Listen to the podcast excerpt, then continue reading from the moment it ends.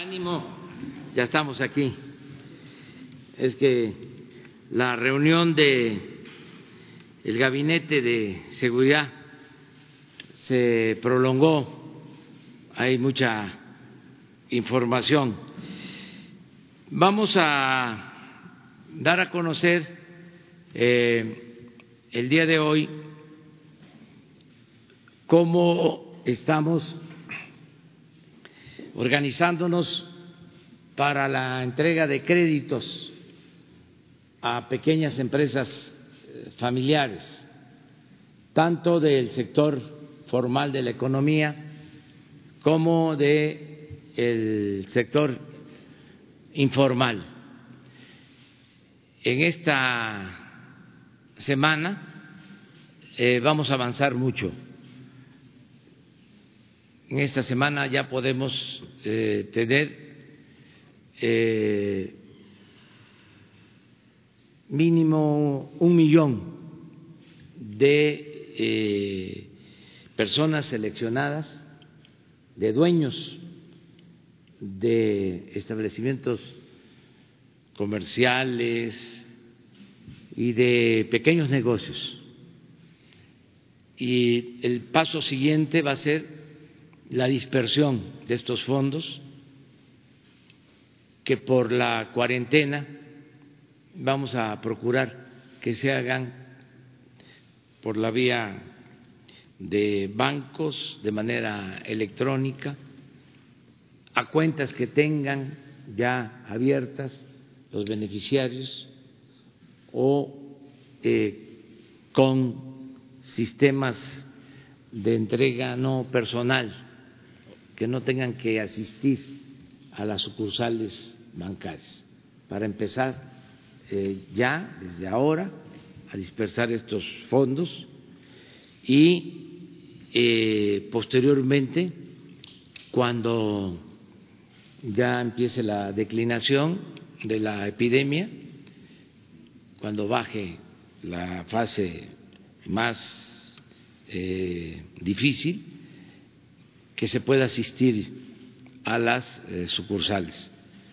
Pensamos que en mayo, a más tardar, a finales de mayo, van a tener ya eh, dos millones de créditos las pequeñas empresas familiares del sector formal y del sector informal.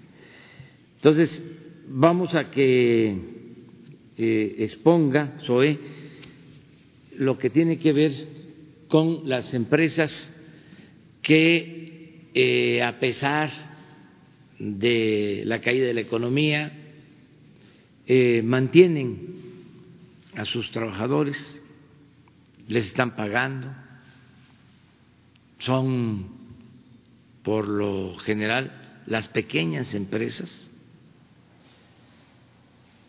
las grandes empresas, no todas desde luego, pero sí hubieron algunas que despidieron este, a toda su nómina, todo esto por recomendación de los que manejan los famosos outsourcing, pero muchos siguieron pagando a sus trabajadores y este, no los despidieron. Y predomina, y es un reconocimiento, eh, la actitud muy responsable de las pequeñas empresas. Entonces, van a ser las primeras en recibir estos créditos.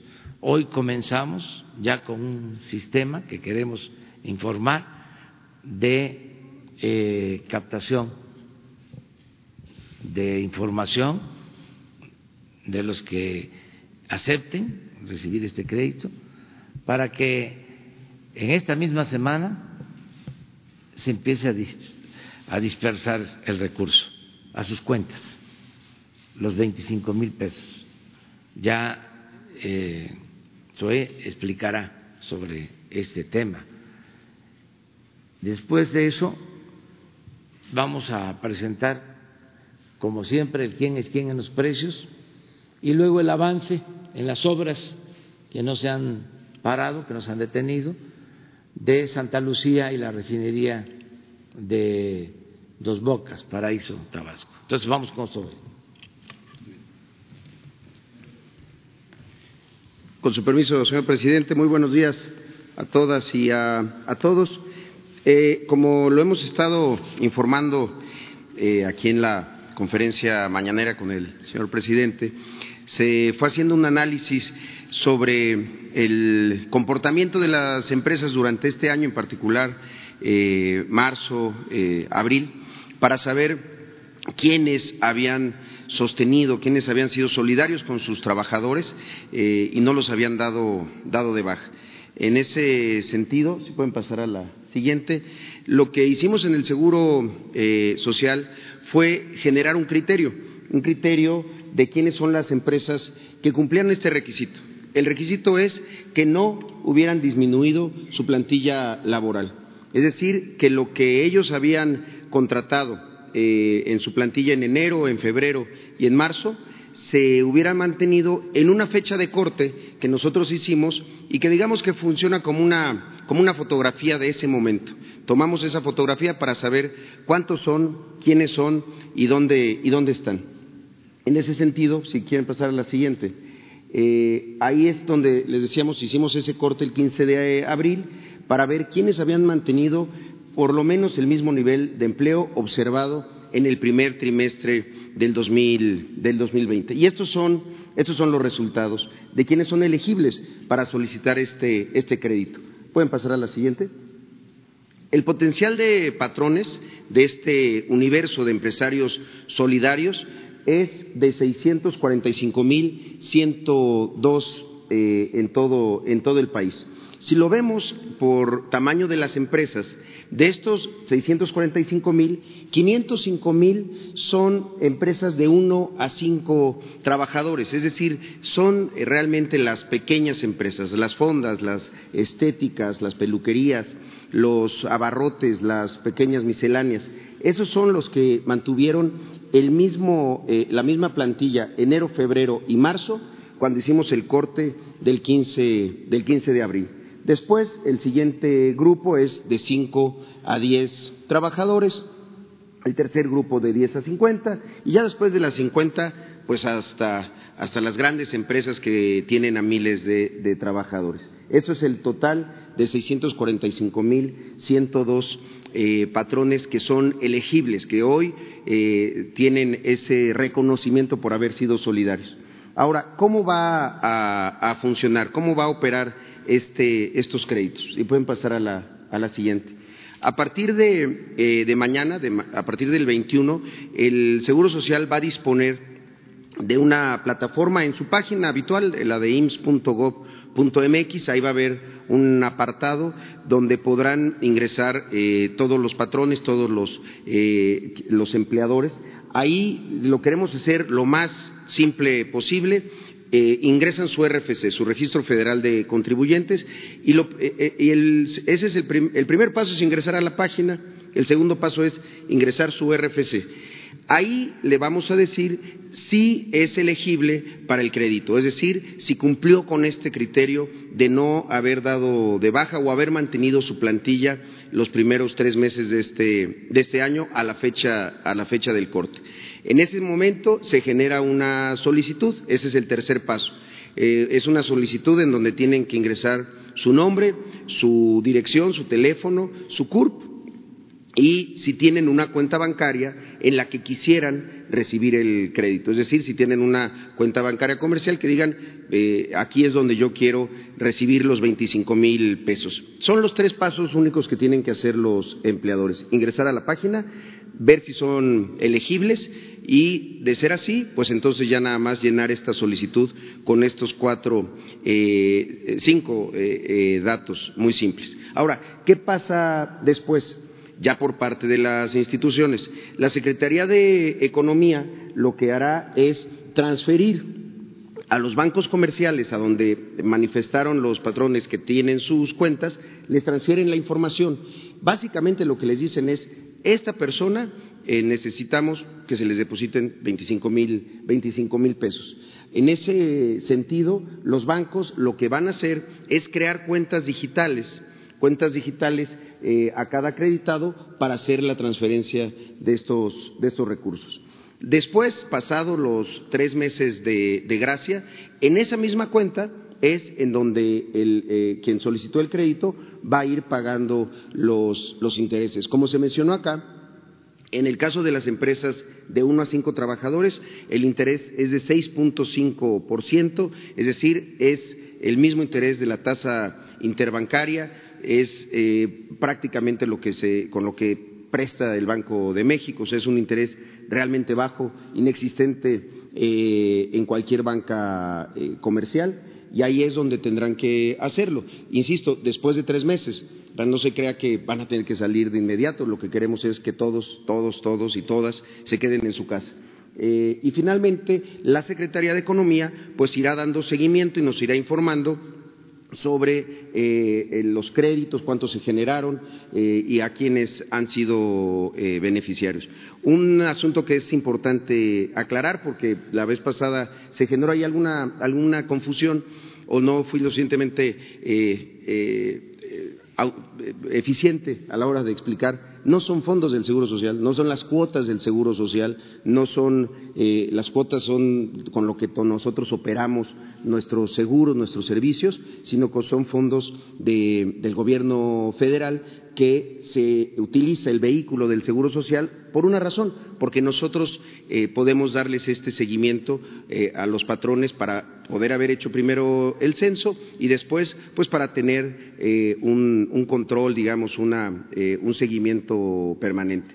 Así es como va a, operar. Insisto, el día de mañana ya estará disponible el sitio del Seguro Social, es el mismo ims.gov.mx, ahí va a haber un anuncio para ingresar y ya pasar a la, a la, a la página. Eso sería todo por nosotros, señor presidente.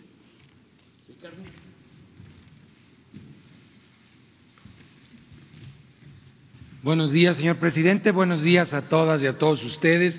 ¿Quiénes quieren el precio de las gasolinas?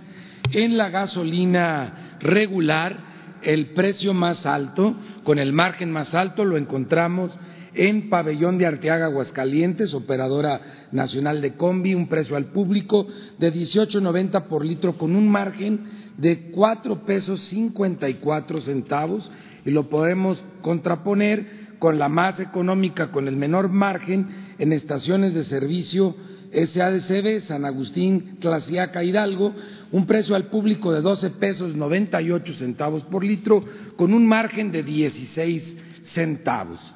Y el más alto para premium, con el margen más alto, con un margen de 5 pesos 70 centavos y un precio al público de 21.98 por litro, lo encontramos en Angostura, Sinaloa, en As Chinitos yo creo que más bien haz changuitos cuando entres ahí con, con ellos. Eh, muchos de ellos ponen el pretexto que están vendiendo menos y que cómo pagan la nómina y la luz y, el agua, pero pues con esos precios, ¿cómo quieren vender más? Hay que hacer changuitos para entrar a esos lugares y mejor buscarle. Hay una muy buena competencia y oferta, tan es así que la más económica con el menor margen está en servicios combustibles Canacín, en Canacín, Yucatán, 13 pesos con 19 centavos por litro, con un margen de 35 centavos, pero ustedes pueden ver que entre las más económicas hay en muchas de las, de las ciudades de nuestro país. Y para diésel la más alta servicio Cozuatlán, en Cozuatlán, Veracruz, 21.99 por litro, 4.60 de margen, llama la atención por ser Veracruz, un margen tan alto, y el más económico también lo encontramos en Córdoba, Veracruz, a 17 pesos con 16 centavos por litro, Luis Ignacio Libreros con un margen de 49 centavos. Si lo vemos por, por marca, la más económica la semana que cerró fue G500. Se volvió de una gasolinera que siempre estuvo en la media en precios a la más económica en todo México. Le sigue Repsol, ExxonMobil, Total y ya llegando a la media la franquicia Pemex. Mientras que las más caras, Arco, Chevron, Redco y Oxogas, pero en general ustedes pueden ver bastante nivelados todos eh, por marca, o sea, no hay gran diferencia entre la más cara y la, y la más económica. Y si vemos la tabla de cómo se ha comportado, tenemos eh, mucha estabilidad ya en precios bajos las últimas dos semanas de manera muy puntual, eh, a 19 pesos con 18 centavos el promedio del diésel, 16 pesos 65 centavos el promedio de la premium y 15 pesos con 43 centavos el promedio de la regular. Estos precios promedios nos sirven mucho a los consumidores para que nos demos cuenta eh, a qué precio debemos de encontrar la gasolina y en consecuencia, y ahorita vamos a verlos de acuerdo a la app, eh, seguimos nosotros trabajando, atendiendo todas las denuncias y quejas que se presentan en la app de litro por litro. De 271 quejas, denuncias que se presentaron en la semana, las atendimos todas a través de 216 visitas o verificaciones. Hay algunas gasolineras que reciben más de un reporte eh, en la semana, por eso son menos las visitas realizadas. Tres se negaron a ser verificadas, dos no dejaron colocar los sellos de, clausura y eh, en general inmovilizamos 35 mangueras o bombas mangueras porque no estaban dando litros de litro. Las dos gasolineras que no se dejaron colocar los sellos que les correspondían por problemas en sus bombas fue Servicio Las Ilamas en mis paisanos de León, Guanajuato, en Boulevard Alonso de Torres 528 y comercializadora agropecuaria R10 en Tulancingo de Bravo Hidalgo, carretera estatal Tulancingo en Apateco y eso para que lo tomemos en cuenta, que no vayamos a esas gasolineras, porque esas gasolineras se negaron a colocar los sellos y están mal calibradas o tienen algún problema las bombas despachadoras y las que de plano no nos dejaron ni realizar la verificación fue Grupo Gasolinero en Tepatitlán de Morelos, Jalisco, Gasolinera de los Tuxtlas en Santiago Tuxtla, Veracruz y Empresa, empresa Sanguiano en Morelos, Michoacán. Esto para que también lo consideremos, aparecen con tacha en eh, la app de litro por litro, que nos sigue dando las mejores opciones, pero también de cuáles gasolineras cuidarnos y cuáles son los motivos por los que debemos de cuidarnos con esas gasolineras, esas estaciones de servicio. De acuerdo a la app, la gasolina regular más barata la encontramos en una gasolinera móvil de San Mateo Atenco, 12 pesos 97 centavos, y en una de franquicia Pemex, 12.99 en Canacín, Yucatán. Las más caras, 18.90, franquicia Pemex, Pabellón de Arteaga, Aguascalientes, y 18.72, Venustiano Carranza, Chiapas, también de franquicia Pemex. Para el combustible premium, la más cara, 13.10 eh, en, digo, la más barata 13.10 en franquicia Pemex, Veracruz, Veracruz, y 13.19 también de franquicia Pemex, otra vez en Canacín, Yucatán. Gran esfuerzo que están haciendo ahí en Canacín, Yucatán, agradecemos por los consumidores. Y de Premium, la más cara, 21.74, también de franquicia Pemex, Angostura, Sinaloa, y de Total, 20.99, San Pedro, Tlaquepaque, Jalisco. Vean la gran diferencia que hay eh, mucho más marcada en premium que en regular entre los que están pasados de rosca y los que realmente están apoyando y siendo solidarios con los consumidores. En el diésel la más barata, 1683 en móvil de mineral de Reforma Hidalgo y 1719 eh, franquicia Pemex en Córdoba, Veracruz, mientras que las más caras para el diésel 21.99 en Causatlán, Carvajal, Veracruz y 20.99 por litro en Telchac, Puerto, Yucatán, de franquicia Pemex ambas gasolineras más caras en diésel. Y seguimos monitoreando los servicios sanitarios, un servicio que es muy importante que esté muy limpio, porque se sigue utilizando mucho por todos los que siguen trasladándose eh, por necesidad de trabajo, por trasladar mercancía en nuestro país. Es todo. Muchas gracias, señor presidente. Pues vamos con el avance de obras. Eh, la Secretaría de la Defensa Nacional informa los avances en la construcción del Aeropuerto Internacional Felipe Ángeles al 20 de abril de 2020. En la interconexión vial tramo Caseta Tultepec, se lleva a cabo la supervisión y coordinación por parte de la Mesa Ambiental y del Instituto Nacional de Antropología e Historia, la excavación de carriles y sustitución de terreno. Además, se continúa con la construcción de los puestos de mando para los frentes de trabajo operativo. En la pista norte, central, plataformas y rodajes se llevan a cabo trabajos de tendido de concreto MR, conformando una capa superior y de rodamiento, tendido de la capa subbase, la base hidráulica e instalaciones de tubería de concreto para alojar redes y conducción de drenaje pluvial, además de trabajos de excavación y despalme. Se construyen en la terminal de pasajeros losas de cimentación de las grúas Torri para dar continuidad al montaje de estructura metálica que ya se ejecuta en las salas de abordar. Además, se realizan detalles de la etapa de cimentación en su fase final y se continúan instalando aisladores sísmicos. En las redes eléctricas y red de voz y datos se llevaron a cabo trabajos de de acero y tableros de zinc, armado de columnas, construcción de muro perimetral, tendido de cable de cobre y acarreo de acero de refuerzo. En la pista y plataforma militar se continúa con la excavación, conformación de terraplenes y tendido de base hidráulica en plataforma, pistas y calles de rodaje. En la construcción del complejo logístico de la 37 zona militar se llevan a cabo trabajos de conformación de vialidad principal, además de la construcción de losas de cimentación y entrepiso. A la fecha, se han generado 19.128 empleos civiles. Faltan 700 días de construcción. Gobierno de México.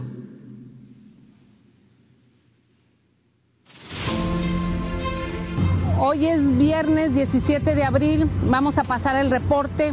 Se sigue trabajando en todas las pilas, en todo el pilotaje de esta gran refinería. Son miles de pilas, pero estamos trabajando.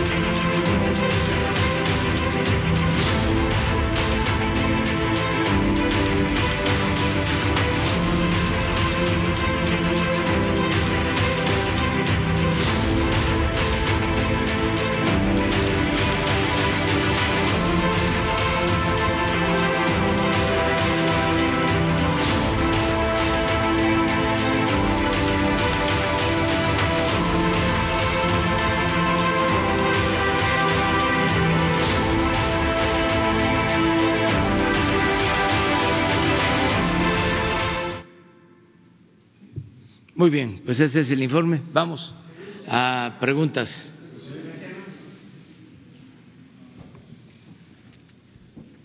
De este lado, eh, eh, buenos días, Carlos Guzmán de Noticias. Dos preguntas. La primera, eh, usted ya daba a conocer el fin de semana el espaldarazo al subsecretario de Salud, López Gatel. El día de ayer nuevamente los opositores salen con otra treta, buscan desprestigiar al doctor López Gatel con un matemático de la UNAM. ¿Qué opinión le merece este tipo de, tretas que siguen insistiendo en, lastimar al doctor López Gatel, que es el referente en la cuestión de, esta pandemia, eh, del control de, esta pandemia? Y la segunda, si nos puede dar un poco de, justamente de, estos créditos eh, que mencionaba hace unos instantes, eh, ¿cómo van a ser los candados para buscar que no se cuelen empresas que no, están contribuyendo, obviamente, a mantener a los empleos de nuestro país? Gracias. Bueno, en el primer caso, miren, eh, estamos en un momento estelar en la vida pública de México, porque el pueblo de México ha adquirido mucha conciencia, es de los pueblos con más conciencia ciudadana, política del mundo. Hubo un despertar en los últimos tiempos. Siempre he hablado de eso, de que el cambio consistió en el cambio de mentalidad del pueblo, que eso es lo más difícil de lograr. Siempre sostengo que pueden haber revoluciones, violencia, confrontación armada, y la, gente sigue pensando igual.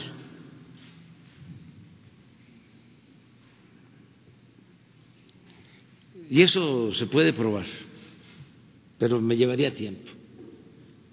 Ahora nosotros tuvimos la dicha enorme de que sin violencia, sin confrontación armada,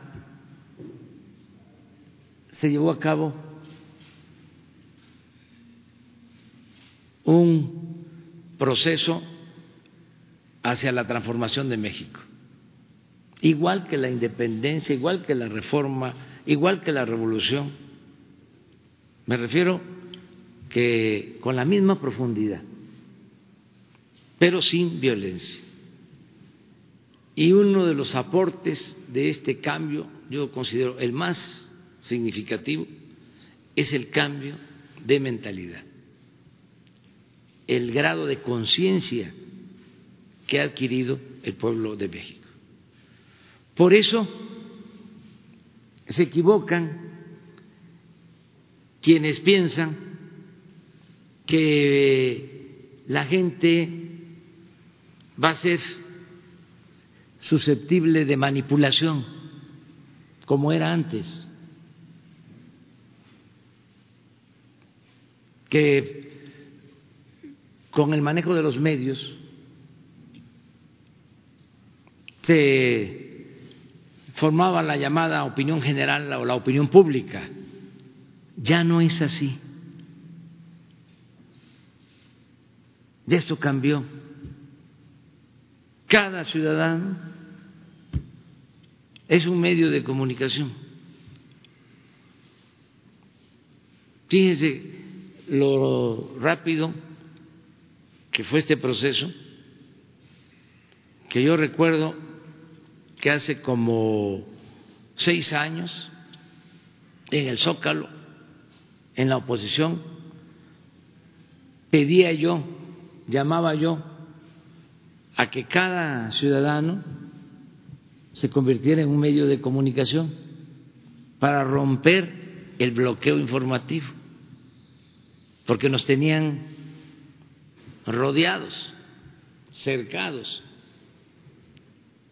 Y llamaba yo a la gente a decir que cada uno de nosotros sea un medio de comunicación, que se corra la voz me acuerdo de eso. Correr la voz, el que la verdad se vaya abriendo paso boca a boca, que se vaya transmitiendo información. Resulta que eso fue precisamente lo que eh, se realizó, lo que emergió, lo que sucedió. Entonces, un comunicador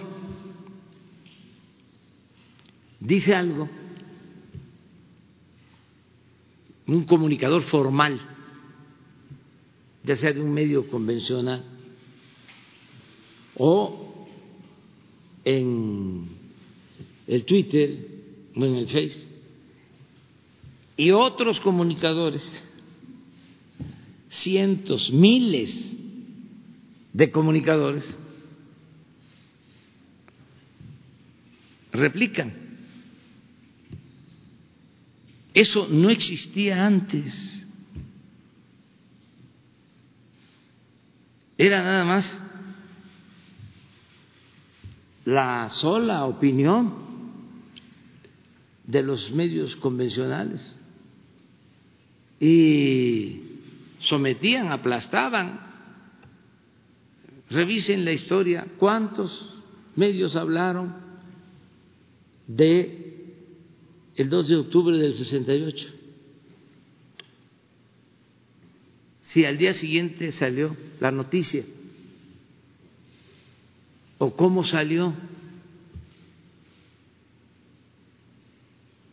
ese control que existía ya no es eficaz.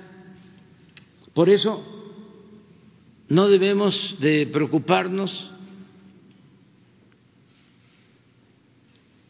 Además, tenemos que garantizar las libertades, el derecho a disentir y estar seguros, confiemos en el pueblo, tengamos confianza en el pueblo. Yo tengo mucha fe en el pueblo, tengo mucha confianza en el pueblo, porque a mí me ha sacado siempre adelante el pueblo en momentos muy difíciles, siempre me ha sacado a flote el pueblo. Nada más recuerden cuando me desaforaron. ¿Quién me sacó adelante? Sí, había consigna del Ejecutivo, el Poder Legislativo me desaforó, llevaron a cabo un juicio, desde luego este amañado y por consigna, y me desaforaron. Pero hubieron grandes manifestaciones hubo una manifestación que yo creo que es la más grande en la historia de México. Y me volvieron a instalar en mi cargo, en mi eh, función, dos ciudadanos entonces, tenemos que eh, actuar así, eh, con mucho respeto a las libertades. Aquí aprovecho para decir que la Secretaría de Gobernación, en el caso de Azteca, eh, y otras dependencias, en el cumplimiento de su deber, tuvieron que presentar una sanción pero lo hacen porque si no ellos estarían incumpliendo con su responsabilidad. Mi recomendación es de que no haya ninguna sanción, que quede siempre eh, por encima de cualquier acto, aun cuando se trate de un exceso, de una irresponsabilidad, que quede a salvo el derecho a manifestarnos, la libertad de expresión. ¿Y por qué actuar así? ¿Por qué la libertad? porque tenemos un pueblo muy consciente, se puede decir, es que se hace daño, sí, pero no mucho, ¿eh? No mucho. Porque en este caso, si el presidente dice que es conveniente, que es necesario que se sigan las recomendaciones en materia de sanidad para seguir enfrentando de la mejor manera posible el coronavirus y que no se enferme la gente, que no se hospitalicen, mucho menos que pierdan la vida. La mayoría de la gente hace caso y tenemos pruebas de que así es.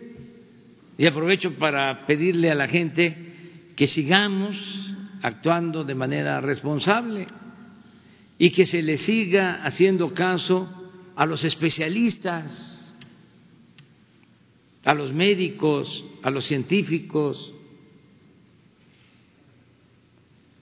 Hugo López Gatel es un especialista de primer orden y además respaldado por un grupo de científicos. ¿Ustedes creen que yo les dejaría la conducción del combate al coronavirus si no fuesen expertos, especialistas. ¿Cuántas veces hemos eh, hablado de la experiencia, del conocimiento, del profesionalismo de estos médicos? No sé si tienes ahí eh, la tabla. Estamos hablando de investigadores del Sistema Nacional de Investigación, premios nacionales de ciencia. Ayer mencionaba yo de cómo debemos de ser respetuosos de la profesión de cada quien y no ser todólogos, sabelo todo, esa es una imprudencia.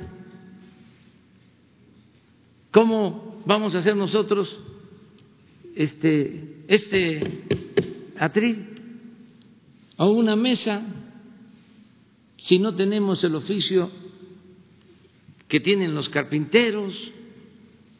Ese es un oficio. A ver, ¿todos podemos hacer una mesa?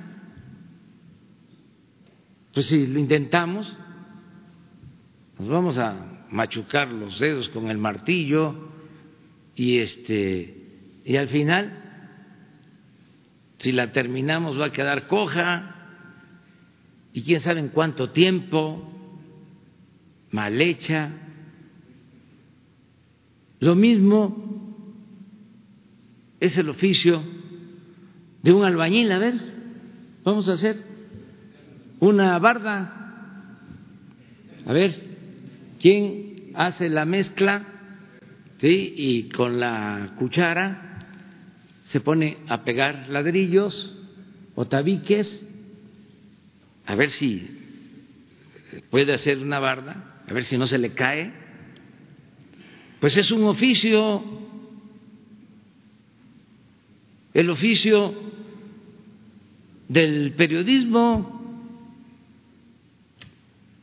Cualquiera puede no. ¿Saben hacer una nota? ¿Saben distinguir de lo que es un artículo de fondo, en lo que es un editorial, una crónica? Eso es un oficio. La política es otro oficio que se menosprecia, por cierto, porque cualquiera se siente político y es un oficio muy importante, un noble oficio. Bueno, pues es lo mismo el oficio de estos señores señoras, señores, quienes asesoran las decisiones del gobierno de México contra el COVID-19. A ver.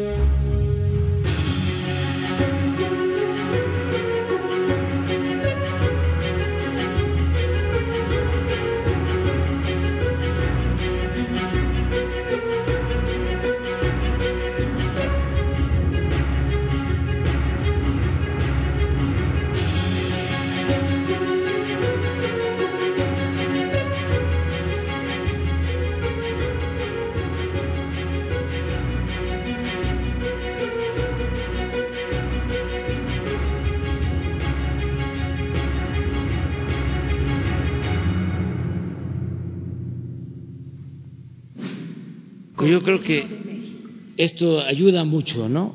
A entender y a estar tranquilos, porque también eh, sale una eh, noticia sin fundamento o una declaración apresurada y este hay alarma, ¿no? Pues no debe de preocuparnos tanto, porque repito, la gente está muy avispada, muy consciente. No, no, por lo mismo, porque afortunadamente el pueblo está muy consciente, ya de veras, eh, no hay gente que pueda ser manipulada. Eh, son otras razones, eh, por cuestiones de tipo ideológico. Puede ser que alguien este, no quiera cambiar. Y eh, pueden haber evidencias de que está equivocado pero se sigue manteniendo la misma postura, pero eso es por otras cosas. No es porque eh, no tenga información y no sepa discernir entre lo que es bueno y lo que es malo. Ya no hay gente manipulable. Eh, claro, a un conservador pues está muy difícil de convencerlo. O sea, este, yo a veces, cuando me encuentro alguno y me este, hablan del aeropuerto, que eso todavía lo traen, de eh, Texcoco, aunque yo les diga, mira, era una tranza, iban a eh, cobrar 300 mil millones y ahora vamos a hacer el aeropuerto en 80 mil millones. Nos vamos a ahorrar 220 mil millones de pesos. Y donde iban a hacer el aeropuerto es un lago y se iba a hundir el aeropuerto. Así rápido le puedo decir eso. Entonces me dice, sí, pero fue una mala decisión. Entonces ya ahí ante eso, ¿qué hace uno? Ya lo único que le digo es, pues ni modo, primo hermano, sigue tu camino. O sea, eh, pero tampoco pelearnos, pues es que así es esto. sería muy aburrida la vida, siempre lo digo, si todos pensáramos igual. Pero tenías otra pregunta. Respecto a los créditos, sí. ¿cómo se va a hacer el blindaje Ah. para evitar que alguien se meta? eh, y obviamente sin haber apoyado a los trabajadores. eh, No, no es posible eso porque por eso nos está ayudando el Seguro Social. Y si se dan cuenta y ponen la lámina de SOE, eh, el mayor número de créditos va para los pequeños empresarios. Creo que como 500 mil Sí, Este- son mil entre uno y cinco. pequeños empresarios. Ahí está, mire, 505 mil. Y hay un registro, porque son los que pagan cuota en el Seguro Social. O sea, eh, esto nos facilita mucho la entrega de los recursos, porque imagínense, más en la cuarentena, como eh, visitamos a 645 mil. En cambio, eh, como existe este padrón en el Seguro Social con todos los datos, eh, ya nada más es como ahora decirles, a partir de mañana el que quiera eh, estos créditos, que se comunique al Seguro Social. Ahí está la página. Ahí está. www.ims Gobierno de México. Eh, todos los que tienen ahí sus trabajadores en el seguro van a la página mañana y ahí se van a buscar. Y si están en la página, ya pueden recibir el crédito. Llenan un formato sencillo, no tienen que dejar nada en garantía. Y una vez que llenen ese formato, como van a poner ahí el número de su cuenta bancaria y en qué institución tienen su cuenta, ya desde la tesorería de la federación les eh, eh, dispersan los fondos, en este caso 25 mil pesos. Eh, van a empezar a pagar ese crédito que se otorga una tasa para los 500 mil, los de abajo, a una tasa del 6.5, van a, empezar a pagar después de tres meses. Agarran los 25, se ayudan en lo más necesario, urgente, y al cuarto mes empiezan a abonar ahí mismo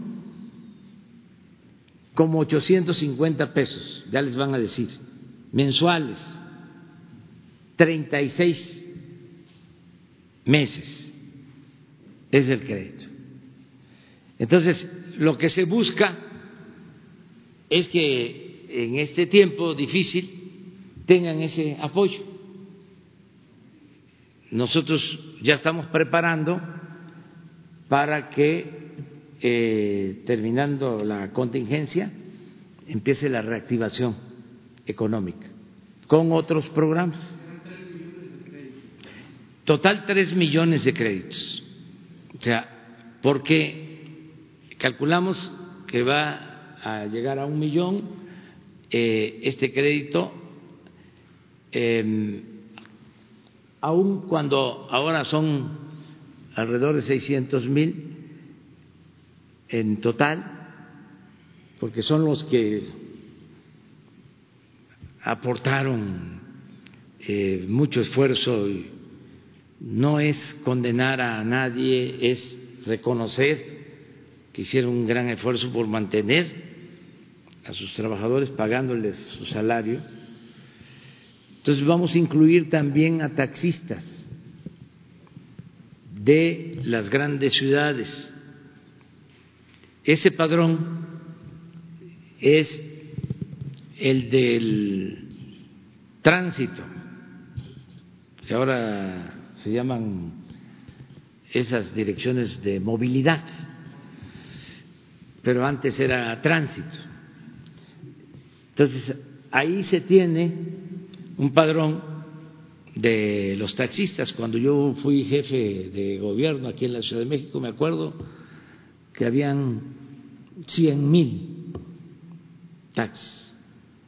Claro, tiene que ser este a los que tienen pues un taxi, cuando mucho dos, ¿no? Porque hay quienes tienen hasta 100, 200, 300. Entonces, eso para taxistas en la Ciudad de México, taxistas en Quintana Roo, taxistas en Tijuana, taxistas en la zona conurbada de Guadalajara, de Nuevo León, que es también donde está afectando más la epidemia.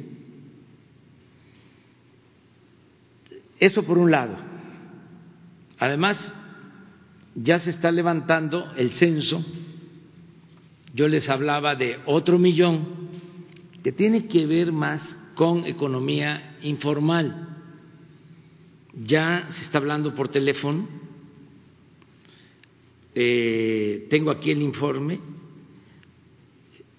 me dicen, hemos hecho 108 mil contactos telefónicos, de los cuales 57 mil han aceptado eh, en crédito y han enviado la foto de su negocio.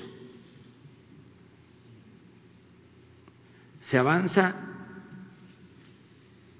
a razón de 25 mil colocaciones reales diarias. Todo esto por teléfono. Como ya se decía el censo, nada más es decir, se trata de esto.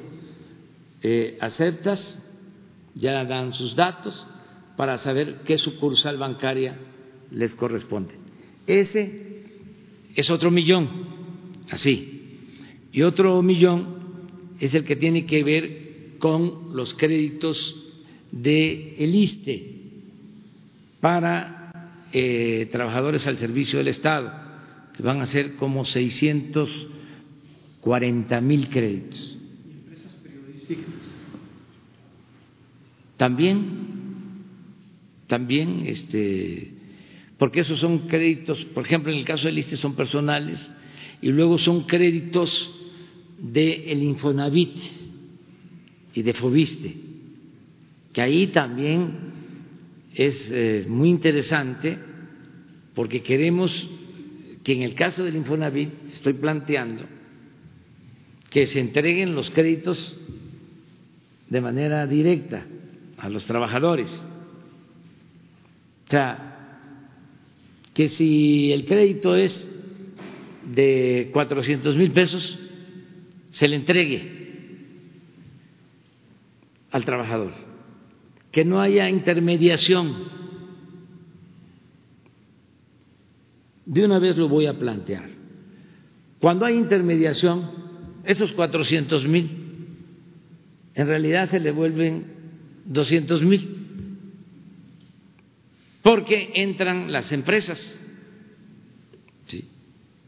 y pues tienen ganancias y otras ni siquiera poca ganancia o ganancia razonable, sino cobran muchísimo. para un departamento, muchas veces mal hecho, en barrancas, en sitios alejados donde no hay comunicación, huevitos. Entonces, ¿por qué no el mismo trabajador con su dinero decide comprar su terreno y empezar a hacer su casa? Y puede ser que le alcance,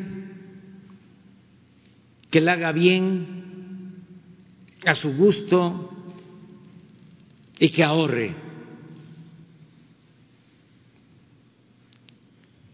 Y entonces también nos ayuda,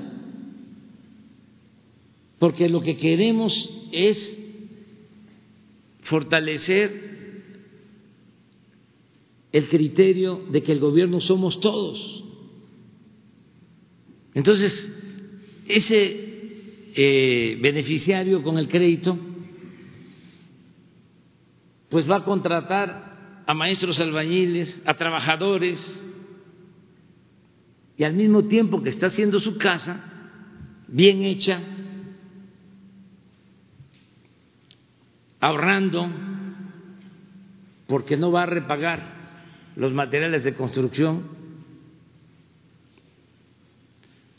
al mismo tiempo está dando trabajo a otros eh, compañeros, personas, albañiles, electricistas.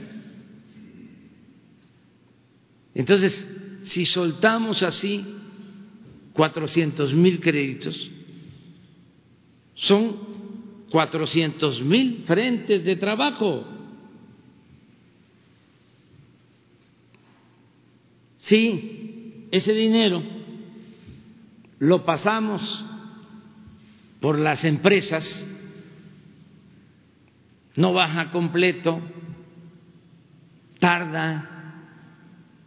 Acuérdense cómo era antes, cómo se metían al negocio de la construcción de unidades habitacionales del Infonavit, del Fobiste, hasta políticos o hijos de políticos. Tenemos como 500 mil departamentos abandonados del Infonavit, porque se hicieron en lugares inaccesibles o porque se hicieron malas construcciones por la corrupción.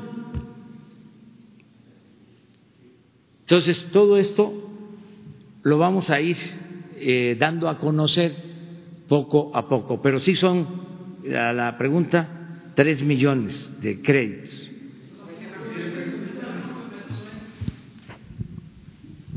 Presidente, buenos días. Luis Méndez de Notimex. Eh, me gustaría plantearle dos preguntas. La primera es, eh, mi compañera Lucía Calderón pudo hablar con Nadine Gasman, titular de Mujeres. Ella nos habló sobre unos créditos a mujeres cómo se está trabajando esto o cómo ha avanzado estos créditos que estaban, eh, están destinados, entiendo, o hasta donde nos quedamos, es mediante la Secretaría de Hacienda y la Secretaría de Bienestar. Estaban pensados solamente para mujeres y se están contemplando dentro de estos tres millones. Esa sería la primera pregunta. Sí, desde luego, es para eh, hombres y mujeres y les puedo garantizar que en el porcentaje eh, son más los créditos a mujeres. En programas de bienestar en general, y aquí lo hemos visto, hasta en tareas del campo, ya la participación de las mujeres es mayor. Mayor a lo que era antes, en el caso del campo es como el 30%, pero en el caso de los créditos, por ejemplo, las tandas para el bienestar, la mayoría son mujeres, las beneficiarias. Esto se está resolviendo eh, de, esa, de esa manera. Quiero aprovechar para decirles que así como el lunes eh, es quién es quién en los precios y el martes es de la salud. Ya vamos a dedicar miércoles para créditos, para hablar de créditos aquí, con toda la información. Y jueves para los programas de bienestar. Y el viernes para todos los proyectos de desarrollo que consideramos prioritarios o estratégicos. Porque nos interesa mucho en esta idea de que el gobierno somos todos, que todos estemos informados. Esta conferencia la ven mucha gente. En los últimos tiempos, nada más en el Face, ha llegado hasta dos millones de reproducciones en mi Face. La conferencia.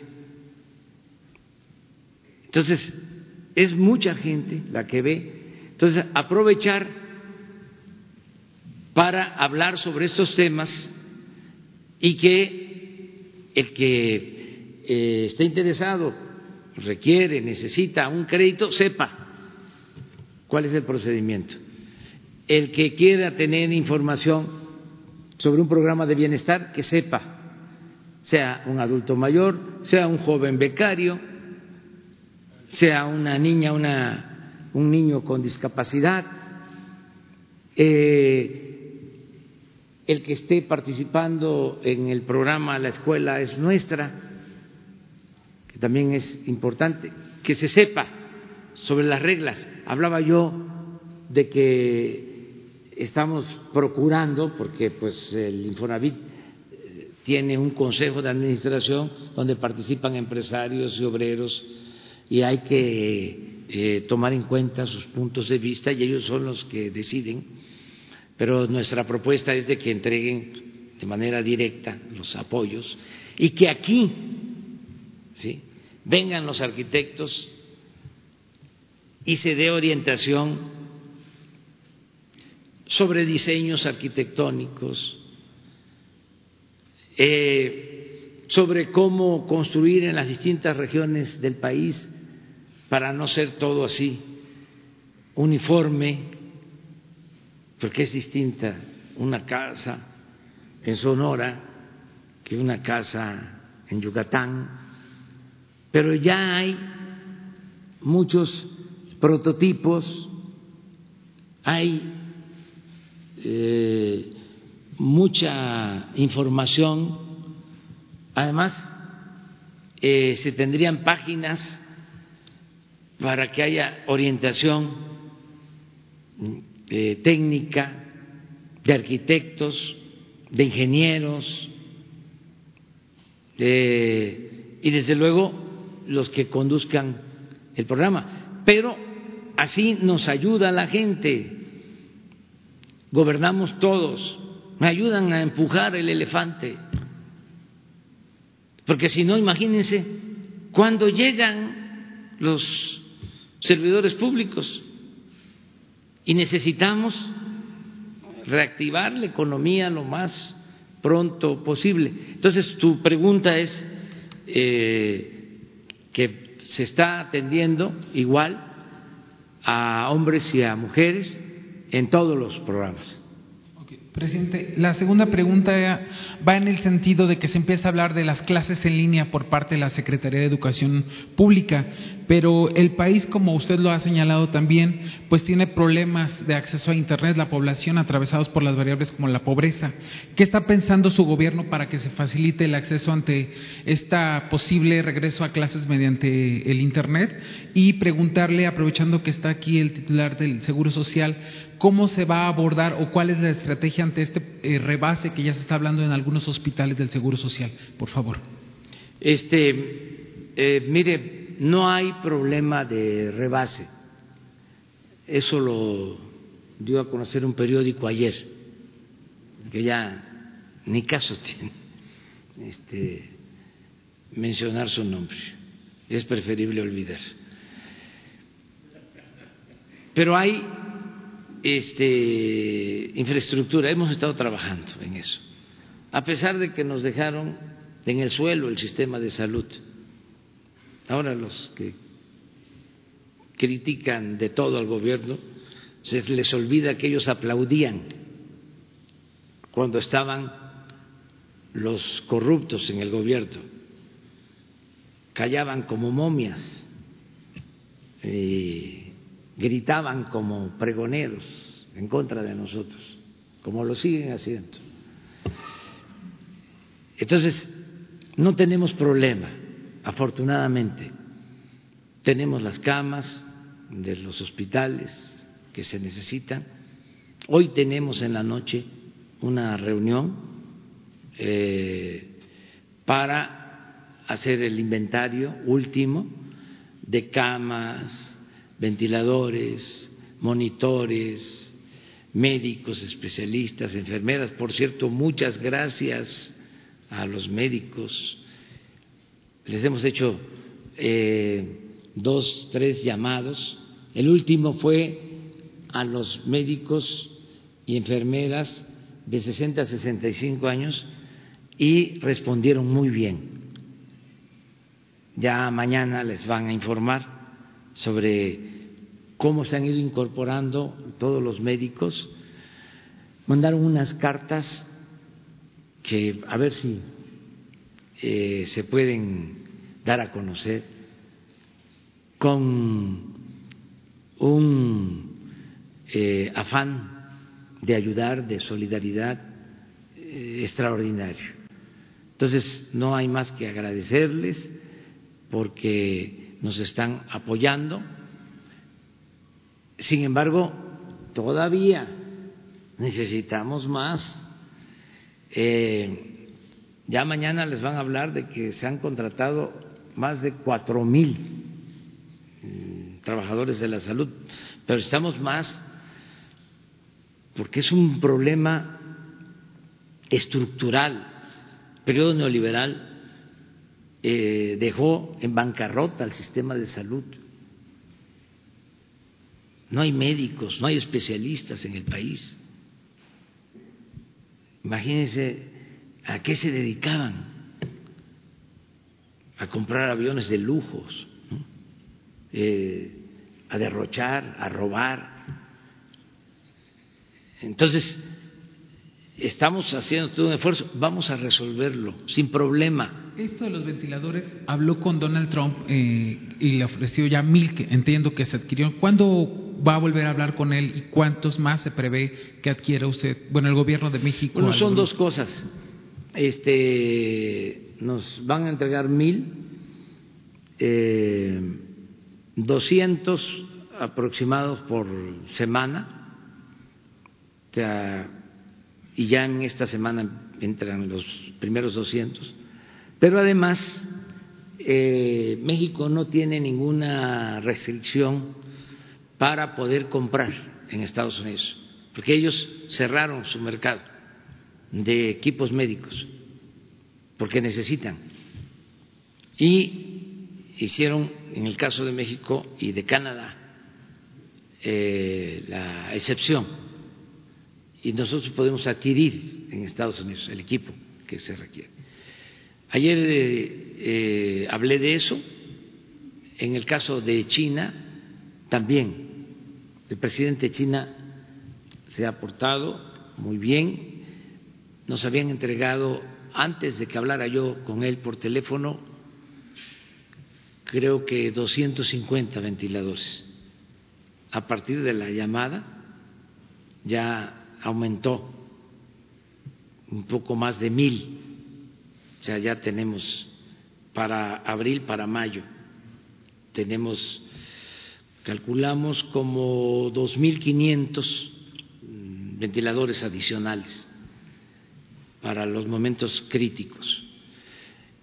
Y se han adquirido otros, el trabajo de investigación del CONACIT ya está concluido, ya el ventilador eh, o uno de esos ventiladores ya tiene el reconocimiento de COFEPRIS, eh, funciona, hecho en México, hecho en México y eh, se está hablando de que a partir de la primera, segunda semana de mayo pueden estar produciendo hasta 500 ventiladores este, por semana. ¿Quién los produciría?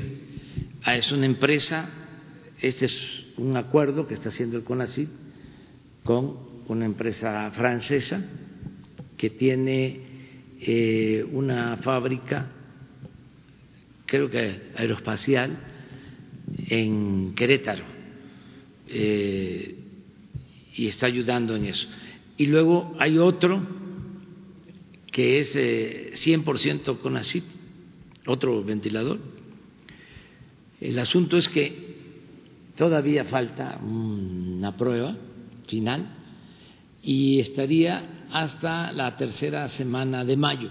Entonces ya no este, nos ayudaría en los momentos más difíciles. De todas formas, se va avanzando. Eh, y hemos estado pues, trabajando en eso. Eh, ¿Por qué no le dejé a Zoé que contestara? Porque leí la nota de este periódico, ¿no? que todos los días se dedica a decir mentiras, ¿no? este, mienten como, como suspiran. ¿Y lo de educación? Sobre. Ah, hoy Esteban Moctezuma nos va a presentar eh, su propuesta de regreso a clases, bajo qué condiciones, o sea, ya se está trabajando y va a venir y va a venir mañana este hacerles este la propuesta. Todo esto, aunque falte tiempo, eh, se hace así con anticipación para que los padres de familia se preparen este, se vuelvan a cargar de paciencia y este y eh, de pues solidaridad ¿no? porque eh, realmente los papás están haciendo una labor de primera la familia eh, en el cuidado de los adultos tengo testimonios miles de cómo se está cuidando a los papás, a las mamás, a los adultos mayores, como nunca, siempre se cuida, pero ahora más. Entonces, es lo mismo de los padres con los hijos, eh, también me consta, tengo testimonios de cómo eh, las parejas eh, están ayudando para atender a los hijos, para eh, enseñarles cosas, para entretenerlos. Y es una labor importantísima. Yo creo que vamos a salir muy fortalecidos en cuanto a eh, nuestra comunicación, eh, vamos a, salir eh, más fraternos de lo que somos los mexicanos. Vamos a con las compañeras, porque fal- faltan mujeres. Gracias, buenos días, presidente Daniela Pastrana de pie de página. Tengo una pregunta eh, sobre el IMSS. Eh, tenemos el reporte de que en el hospital de Cabo de Cabo San Lucas, eh, el hospital de Twins dejó de atender partos. Las señoras no sabían a quién dirigirse porque no había como mucha información en el hospital, porque se convirtió en hospital en estos hospitales reconvertidos. Entonces, eh, la pregunta es si hay alguna línea de información, porque suponemos que eso puede estar pasando en otros hospitales, en, estas confusiones que hay por las reconversiones de los hospitales, si hay algún lugar ah, a donde las personas van a poder acudir eh, para preguntar y consultar si a qué hospital les toca eh, cambiarse, pues en este caso era en el caso de las mujeres embarazadas. Eh, y la otra es en el asunto de los migrantes mexicanos, sobre todo los que están en Nueva York. Tenemos unos testimonios que realmente son muy duros porque pues Nueva York es una ciudad muy muy cara, vivían en varias en comunidades como muchos, muchas personas en, juntas se han estado enfermando y entonces saber si hay un trabajo o algo especial de los consulados o de para atender a estas poblaciones que están muy vulnerables, que son muchos y que han ayudado mucho a la economía de México. Eh, y que realmente le están pasando muy mal en ciudades donde pues no tienen acceso a servicios de salud. Sí, mira, sobre lo último, eh, la Secretaría de Relaciones eh, está atendiendo con embajadores, con los cónsules, a todos nuestros paisanos. Y la instrucción que tienen es apoyo total en todo lo que se necesite y están haciendo esa labor. De todas maneras, eh, vamos a pedirle a Relaciones Exteriores que en el caso que tú nos estás este, señalando, en Nueva York, sin duda, se está apoyando. Pero vamos a informar bien sobre esto. Le voy a pedir al secretario de Relaciones Exteriores, es más, él va a estar mañana aquí, porque es salud. Entonces, le voy a pedir que informe sobre el apoyo y la situación de nuestros paisanos en Estados Unidos. Y acerca de lo del hospital, sí hay información, pero aquí sí, SOE tiene más este, elementos. Muchas gracias, señor presidente. Eh, la, la, parte que estamos haciendo sobre la subrogación de algunos procedimientos, particularmente los partos y las, y las cesáreas, eh, tienen que ver con el involucramiento de Funsalud. Funsalud está haciendo un trabajo muy bueno, la verdad, para ayudar a que se vayan generando esos, esos criterios, todo ese procedimiento. De hecho, entre e, esta semana con el canciller Marcelo Ebrard se va a dar a conocer eh, cuáles, cuáles son los pasos que tiene que seguir las instituciones, por ejemplo, y en este caso los médicos tratantes, para que le podamos informar a, nuestras, a nuestras derechohabientes que tienen fechas eh, próximas para ya sean partos o, cesáreas, a cuál es al hospital privado al que tienen que, acudir. Justamente hoy, de hecho, en media hora, eh, a las nueve de la mañana, nosotros tenemos todos los días una videoconferencia con todos los representantes del IMSS en los estados, las médicas, médicos, enfermeras que nos representan allá, lo que eran antes los delegados. Y ellos a su vez se coordinan con los directores de los hospitales. Hoy a las nueve de la mañana justamente ah, les van a hacer la, presentación de Funsalud para este, este mecanismo de, referencias. Efectivamente, como usted lo mencionó, había un caso ahí en, Baja California en donde no había suficiente información y lo que se está habilitando es el el call center del Seguro Social, nuestra central telefónica la, estamos habilitando justamente para que todas las personas particularmente, insisto en esto, las que eh, embarazadas, derechohabientes embarazadas del Seguro Social, puedan llamar y ahí se les va a dar toda la, información. De hecho, ah, por aquí tienen seguramente el, teléfono del Seguro Social que este, a donde pueden a donde pueden llamar, pero es un ejercicio bien importante porque la clave aquí es hacerlo con mucha anticipación, con toda la anticipación posible y de manera muy coordinada, que siempre haya información y que ellas estén seguras que las, vamos a, mandar a un hospital privado eh, que cumple con los estándares de calidad que, merecen todas y todos nuestros derechohabientes. ¿Por qué no ponen el teléfono y el correo? Donde se da la información. Sí, sobre eso, sobre eso. Eh, el jueves como ya se sabe, eh, inicia el convenio con los hospitales privados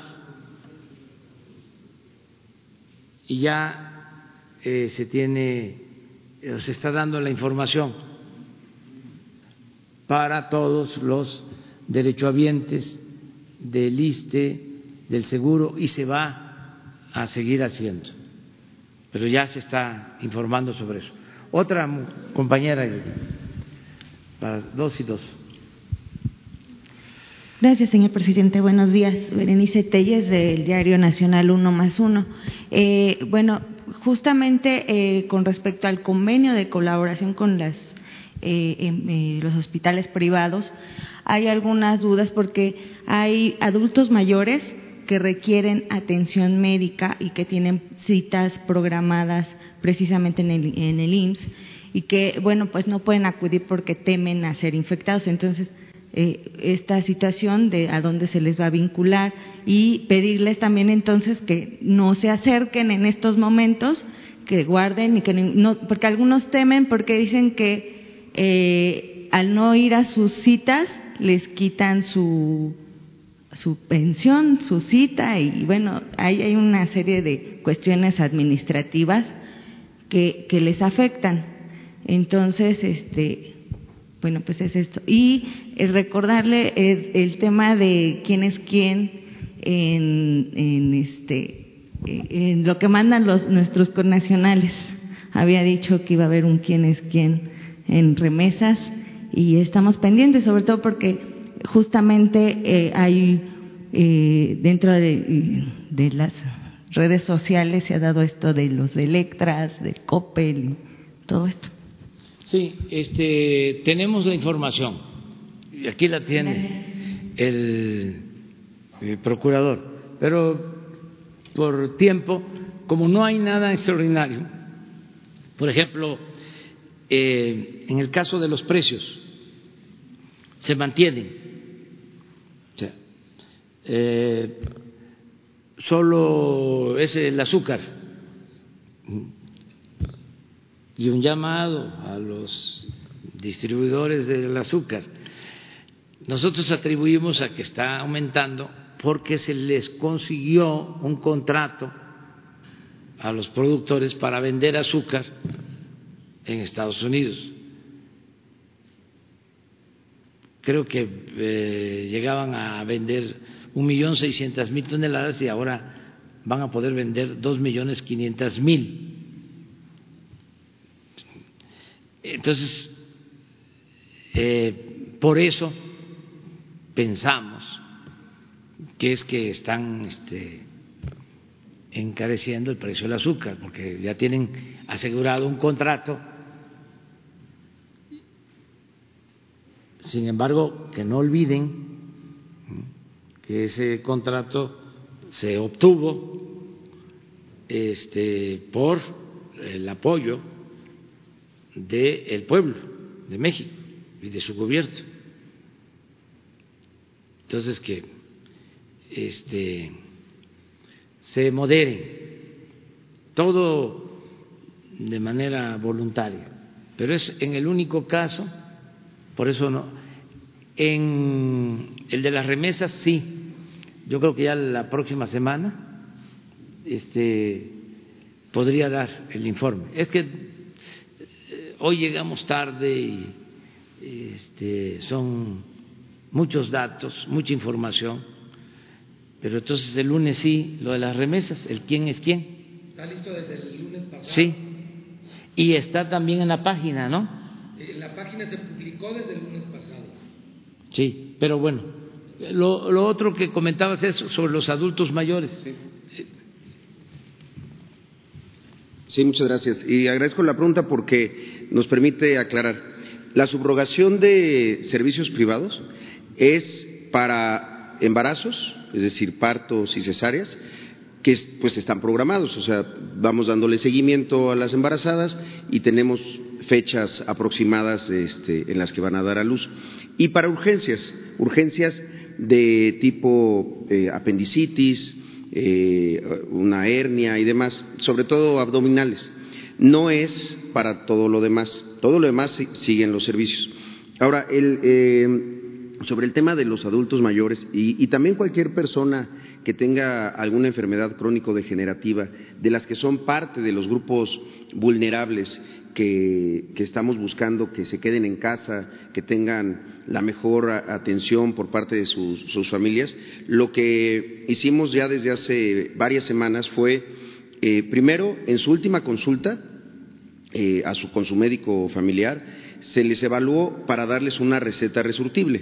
¿Qué significa esto de la receta resurtible? Se les da la receta con sus medicamentos del siguiente mes y se les dan las recetas de, en este caso ya de abril y también de, mayo.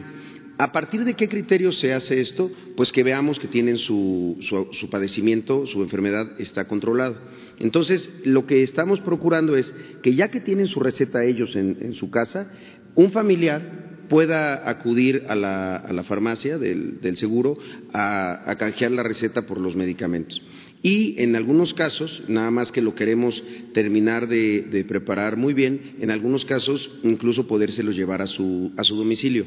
Pero sí quiero aclarar, no es el tema de la, en la subrogación o el convenio con los privados no pasa por la, atención de, las personas adultas mayores. Ahí también lo que estamos haciendo es que nuestra central telefónica ellos pueden llamar también para recibir orientación, orientación telefónica cuando tienen eh, algún padecimiento, se están sintiendo mal. Eh, de estas recetas resurtibles, el mes pasado, ya en marzo, se entregaron casi un millón de recetas resurtibles porque eh, para nosotros lo más importante es que ellos puedan quedarse en sus casas, que ellos no tengan que salir porque efectivamente, como, se lo señaló, pues no queremos que en esos tránsitos de, su casa a la, a la, unidad y de regreso, eh, pues puedan contagiarse. La mejor herramienta para que no se contagien es que se queden en su casa y a su vez, pues que tengan sus medicamentos para el control de su, de su enfermedad, de su padecimiento previo, ya sea diabetes o hipertensión o cualquiera de los que son considerados grupos vulnerables. E insistir que para nosotros la parte más grande de la subrogación con los privados son las mujeres eh, embarazadas. Esa es la parte fundamental. Gracias porque ya lleva tiempo. Y luego allá, ustedes. Buenos días. Ah, bueno, Juan Hernández del periódico Basta del Grupo Cantón. Eh, en el caso de, la, de, de estos créditos, eh, para el, para el, el, IMSS, eh, bueno, hay que contemplar también este, casos fortuitos, en este caso fallecimiento alguna situación este, de, riesgo, algún accidente. Ahí, como ustedes están preparados precisamente para apoyar a, aquellos este, empresarios que adquieren estos créditos que por alguna razón no puedan pagarlo, o sea, no puedan cubrirlo. Digo, ya sé que 800 pesos puede ser mínimo, ¿no? Pero no sabemos qué pueda pasar eh, de aquí en, unos meses a estas personas, ¿no? Esa sería la primera pregunta. Y la segunda, eh, bueno, a propósito de que ya le ya le echaron atrás lo de la, eh, adelantar la revocación de mandato, eh, bueno, se va para el 2022. ¿Usted le haría la sugerencia a los, a los, en este caso a los mandatarios estatales, para que igual se sometieran a esa misma, pues, eh, ejercicio democrático de evaluarlos? Gracias. Sí, este, pues lo de los empresarios, no hay eh, ningún tipo de eh, sanción. ¿Mande? Pequeños. Sí, yo creo que si un pequeño comerciante recibe ahora los 25 mil pesos, le va a ayudar y va a empezar a pagar al cuarto mes 850 pesos. O sea, yo creo que sí, sale, porque estamos hablando del crédito más barato. Ya les dejo de tarea que vean cuánto cobran de intereses eh, los que otorgan créditos. Este es 6.5% anual. Eh, entonces, por eso, y además 36 meses. Eh, les estoy mandando un recadito que dice que esa la palabra, porque la mayor riqueza de México es la honestidad de su pueblo.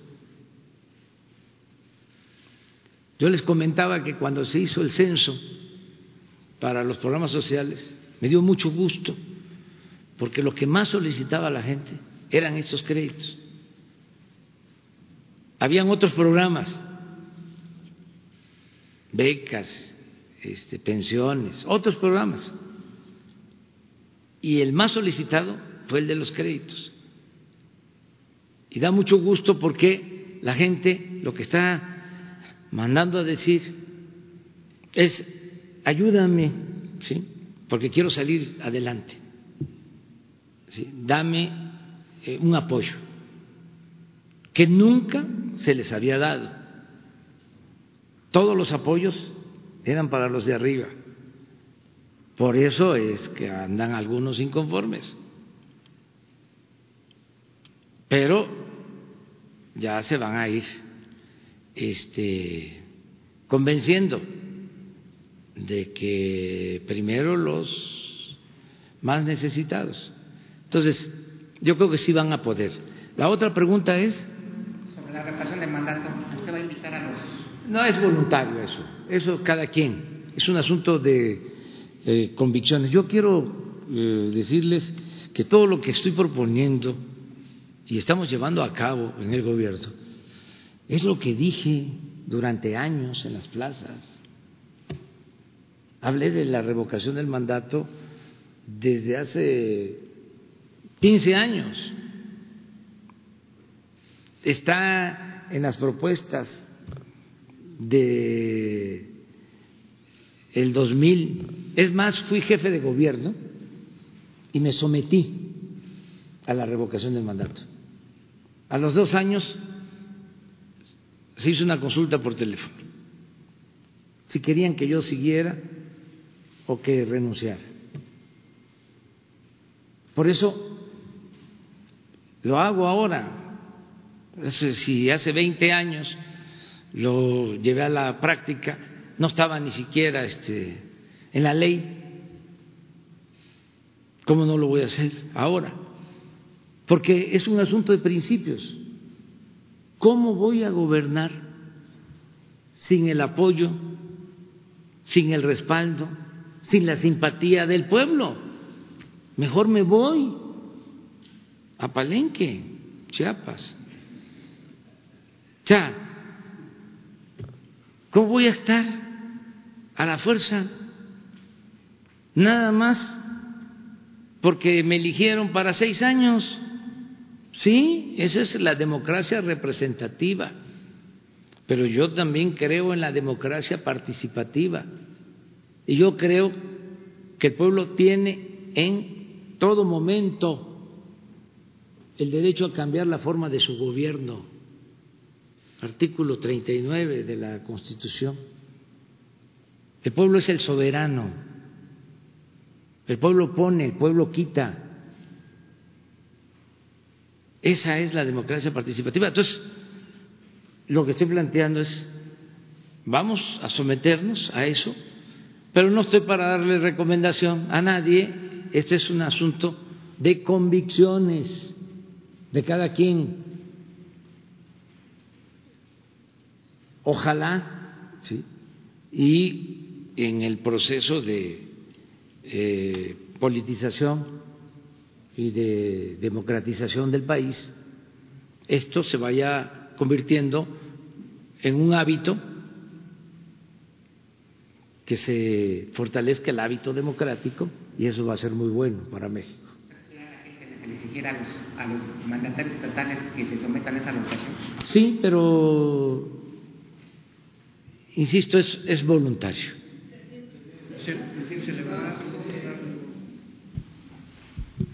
Gracias, señor presidente. Buenos días. Sharon Smook del Sistema Público de Radiodifusión, Canal 14. Eh, preguntarle primero qué opina sobre que el juez de Estados Unidos acaba, bueno, acaba de salir en las noticias, que rechaza por segunda ocasión eh, la solicitud de salir bajo fianza de Genaro García Luna. Y otra pregunta, por favor.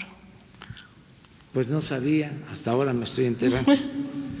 este, pues es un proceso que se lleva ya, no tenemos nosotros eh, más información, no nos involucramos solamente cuando solicitan información sobre los enjuiciados, se les eh, proporciona esa información. ¿Qué está sucediendo? Bueno, pues está siendo juzgado este señor, hay que esperar el resultado. Sí es un asunto grave, yo diría que lo más grave es la hipocresía, que se haya llegado a esos extremos en donde el secretario de Seguridad Pública se vinculara con la delincuencia y que no se cuestione a ese gobierno, como si fuese una cosa menor. Imagínense en el momento de más violencia, sobre todo de más violencia utilizada por parte del Estado, cuando se declara la guerra a la delincuencia se llega a un acuerdo de no tocar a una de las organizaciones criminales y arrasar a otras. Gravísimo.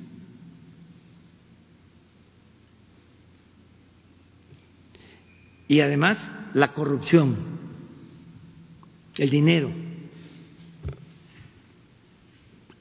¿Hasta dónde llegó ese dinero?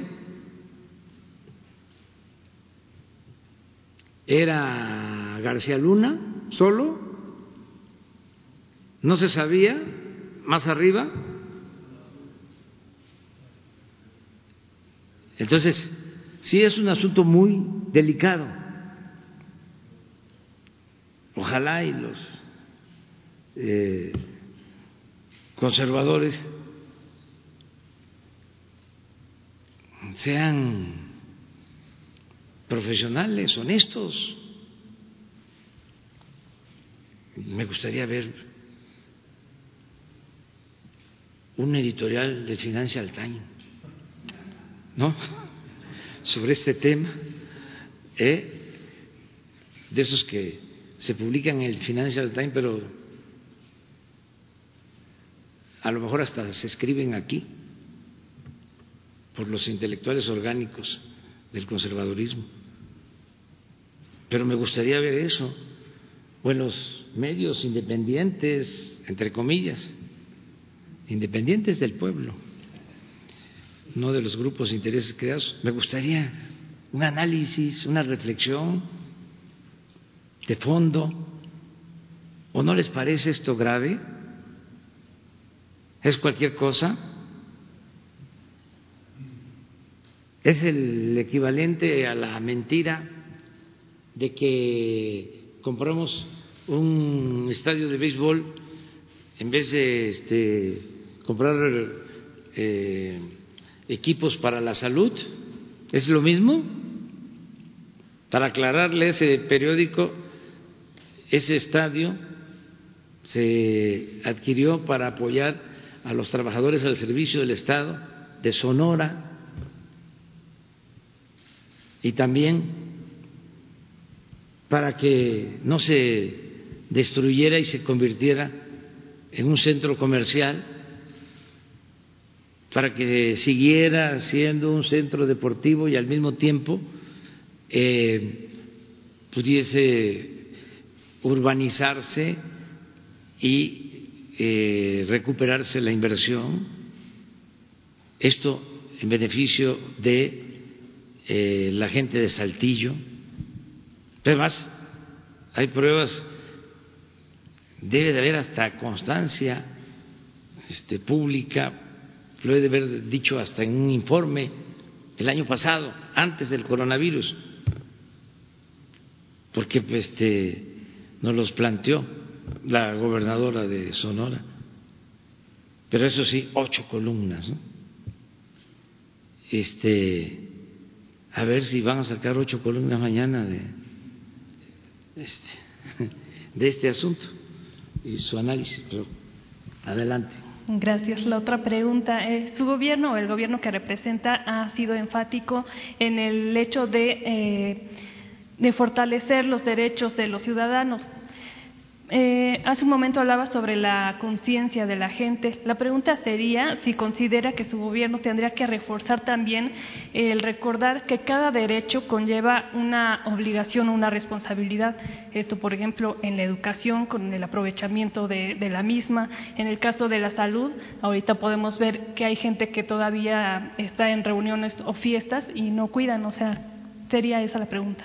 Sí, sí. Este eh, implica este, la libertad, deberes, derechos y ser responsable, pero el tribunal que juzgue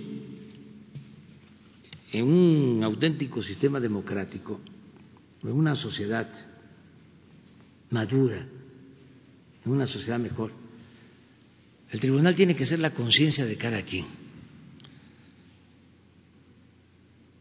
No tienen que ser los gobiernos los que este, decidan quién se porta bien y quién se porta mal. Lo ideal, esa es una utopía, es que la conciencia de cada uno de nosotros sea el tribunal que nos juzgue. ¿Sí? Y que la sociedad vaya rechazando esas actitudes, como se ha hecho.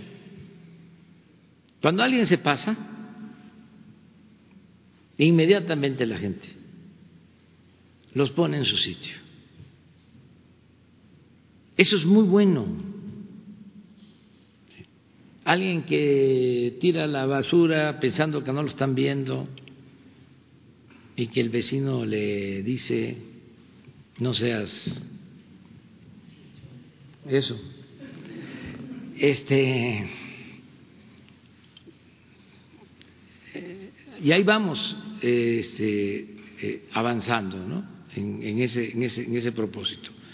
Y tiene que haber eh, eh, responsabilidad. También aquí aprovecho para decir que este, no se trata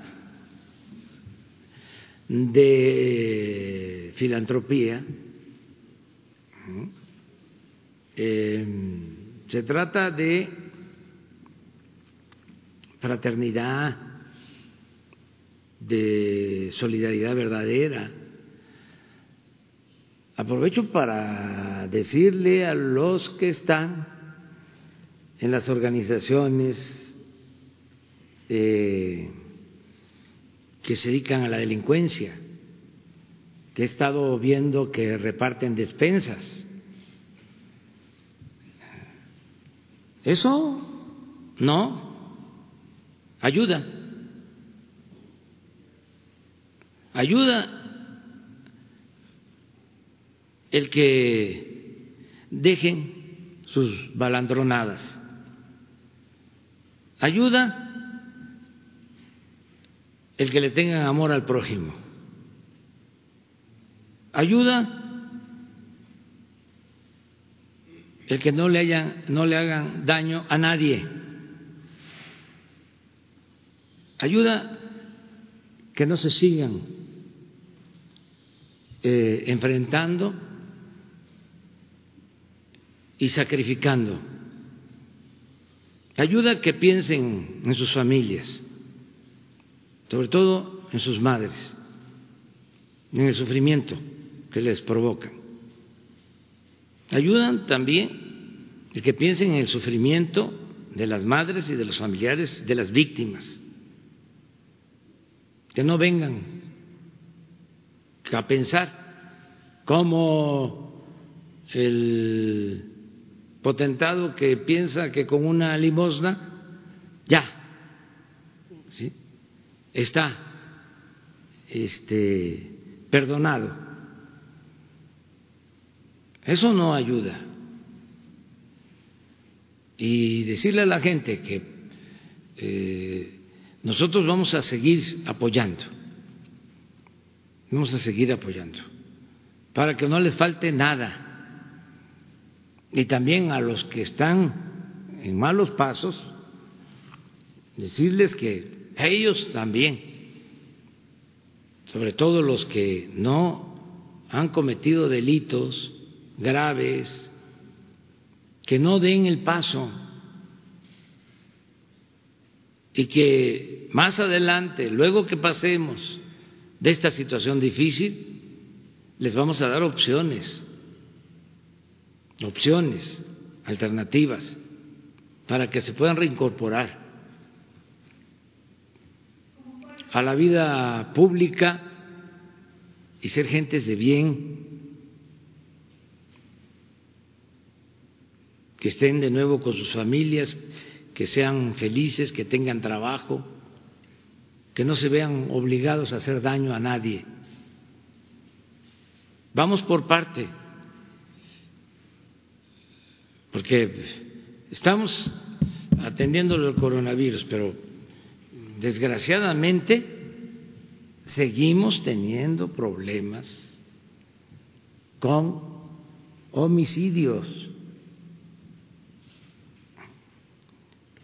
Ni siquiera porque existe esta situación del coronavirus se han eh, calmado entonces, que no vengan ahora a decir estamos entregando despensas. No, mejor bájenle. ¿Sí? Bájenle. Y piensen en sus familias, en ustedes mismos, a los que se dedican a esas actividades. Y me están escuchando o me están viendo. Eh, hay que tenerle amor a la vida. La vida es lo más sublime, es una bendición. Entonces, eh, dedicarnos a cuidarnos, a cuidar las vidas de los demás y las vidas propias no las despensas. Ahora ya me salieron como los que estaban antes, que repartían despensas, frijol con gorgojo.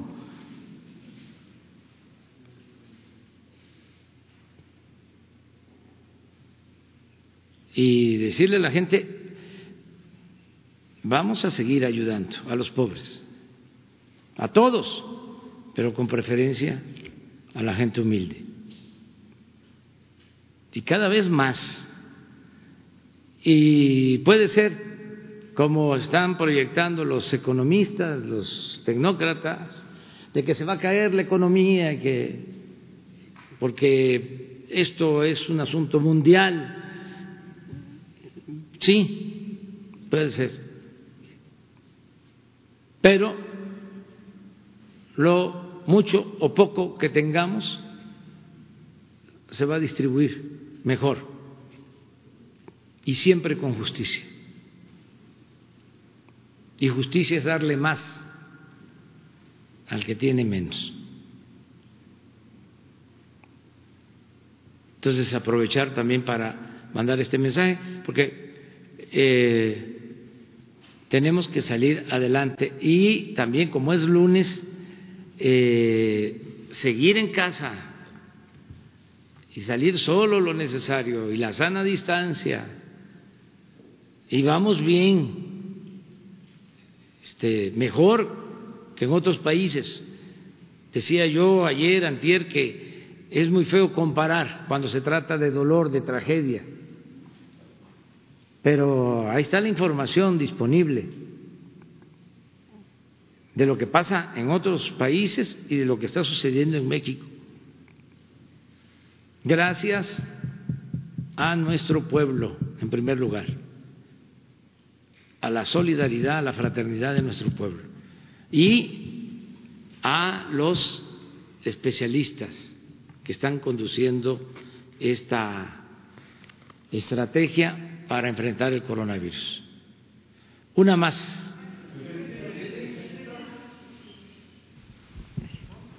Gracias. Eh, presidente, preguntarle, bueno, primero, nada más una precisión. Lo que mencionaba de las despensas, ¿usted tiene información de que vengan del crimen organizado? Sí, sí, en varias partes. ¿Ha me pensado en emprender alguna acción que tenga que ver con cuestión de seguridad o solamente el llamado que ha hecho? No, es este, algo que se da, eh, no se puede evitar que llegan y entregan despensas, le ponen hasta el letrero de la organización a la que pertenece. Bien, y preguntarle por otro lado. Em, Pero eh, aquí lo importante de esto es que eh, si la gente tiene opciones de trabajo y bienestar, se puede este, compensar, se puede ir contrarrestando eh, todo esto. Es un poco lo que pasaba con el huachicol, que le dejaban a la gente algunos bidones, que 20 litros, y ellos se llevaban las pipas para tener el apoyo de la gente, ¿no? y eso hasta nos produjo la desgracia de Hidalgo Afortunadamente ya no actúa así la gente. Por eso le tengo mucha confianza al pueblo. Y no descarto que los que están en eh, las bandas también vayan tomando conciencia, porque no creo que sea vida el andar eh, de un lugar a otro y siempre cuidándose de la otra banda, porque puede ser este aniquilado. Eso no es vida.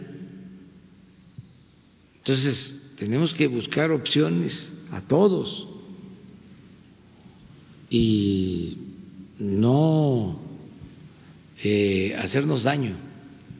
Preguntarle eh, también el- lo que está sucediendo con los gobernadores. Todavía con algunos hay alguna inconformidad. Mencionan que no eh, tienen la información adecuada, los insumos, eh, etcétera. Incluso en el norte, eh, bueno, los gobernadores de Nuevo León, Tamaulipas y Coahuila han mencionado que van a hacer su propio frente con empresarios. Saber si por un lado eh, el gobierno federal podría tener representante en estas reuniones y por otro lado preguntarle en dónde va cuál sería la solución que va a encontrar el gobierno federal a estos mensajes de ida y vuelta, precisamente porque en medio está la salud de los mexicanos y bueno, pues en este caso los esfuerzos que está haciendo incluso desde el sector salud para salvar vidas y no propiamente salvar votos. ¿Cuál será la solución que le van a poner a esta discrepa- discrepancia con los gobernadores? Gracias.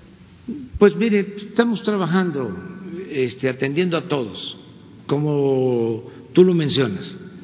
Eh, está por medio la vida de las personas. Y esto eh, va más allá de las diferencias partidistas, mucho más. Entonces, se está atendiendo a todos por parejo. Eh, y tenemos un plan para enfrentar el momento más crítico. Los ventiladores que estamos adquiriendo, por ejemplo, no es para eh, un estado, dos estados, tres estados, es para donde se necesitan. Hay un plan con ese propósito. Los médicos que se han estado contratando van para todo el país las medicinas. Entonces, es en beneficio de todos. No vamos nosotros a engancharnos en la politiquería. Claro que pues si uno de ustedes, y ustedes no lo hacen porque son muy responsables, pero si eh, alguna de ustedes o, o alguno de ustedes, hombre o mujer, quiere ser famoso, aunque sea un día se para, porque eso está en vivo, ¿no? Se para. Y me insulta, ya se volvió famosísimo. Pero bueno, ¿qué se gana con eso? Nada, nada. Entonces, puede ser que algún político, político, bueno, quién sabe, pero porque la política ya dije es un noble oficio. Este que quiera, ¿no? Este lanzarse pues este piensa que con eso tiene fama. Y sí, el poder es fama, pero buena fama. Eh, lo mismo los dirigentes de gremios, es igual. Y al final llegamos a lo mismo, o regresamos al mismo asunto. La gente, hay que tenerle mucha confianza al pueblo. Ahí está todo. Ahí es donde les falla el cálculo, porque pensaron de que era lo mismo de antes. Dice, no va a aguantar una campaña, lo vamos a someter. No saben que yo me quiebro, pero no me doblo como decía Melchor Ocampo. Pero antes así era. Vamos a ablandarlo, vamos a someterlo, vamos a meterlo al aro, no va a aguantar. Ya no funciona eso. Porque yo tengo millones de personas que me defienden, pero no es un asunto personal, no es por ser Andrés Manuel o el presidente, es que esos millones de ciudadanos coinciden, creen, votaron por este proyecto de cambio, de transformación. Entonces, por eso defienden porque puede ser maniqueo,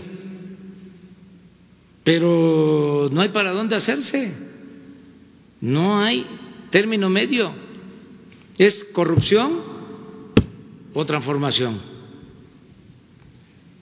Y que no me digan los conservadores que ellos matizan.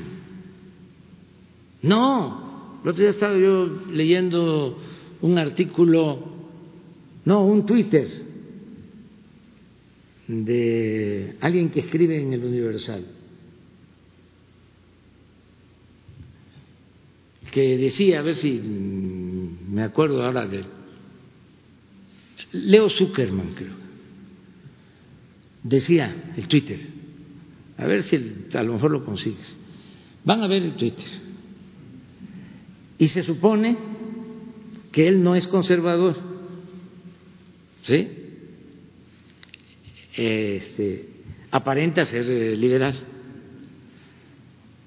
Eh, Pero para que vean este, que no hay eh, medias tintas. Es la corrupción, la defensa del régimen corrupto que imperaba o el cambio y la transformación. El cambio verdadero.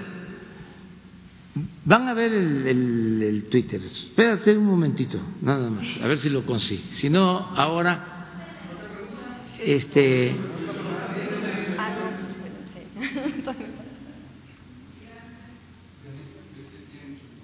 ¿Eh?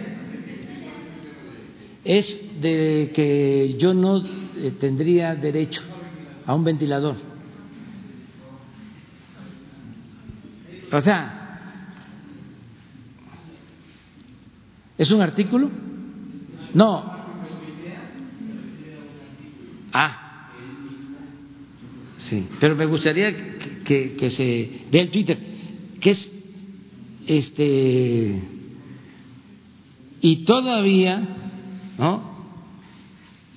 Eh, él dice que no lo desea. Este, no hay ni siquiera que desearle mal a nadie.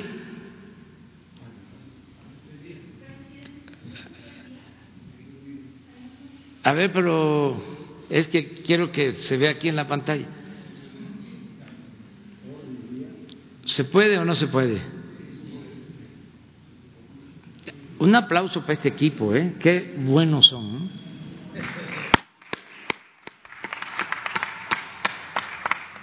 Porque nada más les decimos, a ver, busquen ahí.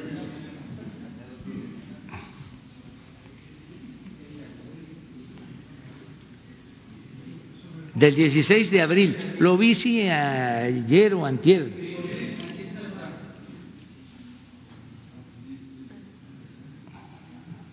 ¿Lo lees, Jesús? Es un Twitter de Leo Zuckerman, que es editorialista del periódico Excelsior y también comentarista de Foro TV. Ah, yo de decía del Universal. Este, ofrezco disculpas. Dice el Twitter, referencia a un artículo que él mismo escribió, eh, de enfermarse López Obrador de COVID-19 y requerir un ventilador, quiero ser clarísimo que no lo deseo. Sería de los pacientes que por su comorbilidad y edad no sería una prioridad para salvarle la vida. Esto no le convendría al país. Y el artículo se refiere a quién salvar primero, que es sobre el código de bioética. Es sobre también la polémica que este, echaron a andar, ¿no? De que nosotros íbamos a dejar eh, morir a los ancianos o a los enfermos, cuando es un asunto humano, ¿por qué no planteamos que todos tenemos derecho a la vida? Que es un asunto, además, de la intimidad dolorosísimo. Quienes hemos eh, pasado por una experiencia así sabemos, cuando tenemos un ser querido, ¿sí? ya este, a punto de morir y que va el doctor y nos dice, ya no hay nada que hacer eh, y hay que tomar una decisión. Y hay quienes dicen, deje, deje este, hasta el final, háganle la lucha hasta el final. O los familiares que dicen, ya, que deje de sufrir. Pero es fuertísimo eso. Entonces, meternos a esos temas, nada más por diferencias políticas, se necesita estar enajenado. O sea, es lamentable que esto pase. Es, es, un poco lo de tu respuesta, pero tenías otra pregunta. Sí, eh, ya rápidamente. nada más, ¿en algún punto sí encontrarán coordinación eficaz con los gobernadores? Y la tercera pregunta es, eh, tiene que ver con eh, la llamada con Donald Trump. Eh, ¿Hablaron de algún otro tema? ¿Han hablado de la situación de los mexicanos en Estados Unidos, las condiciones en las que han muerto algunos?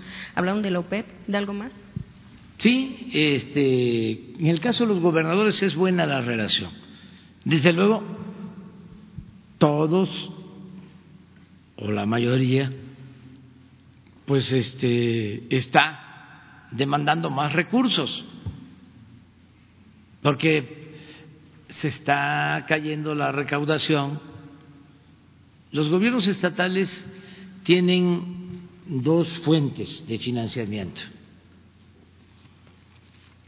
La principal son las participaciones federales, las transferencias del gobierno federal a los estados.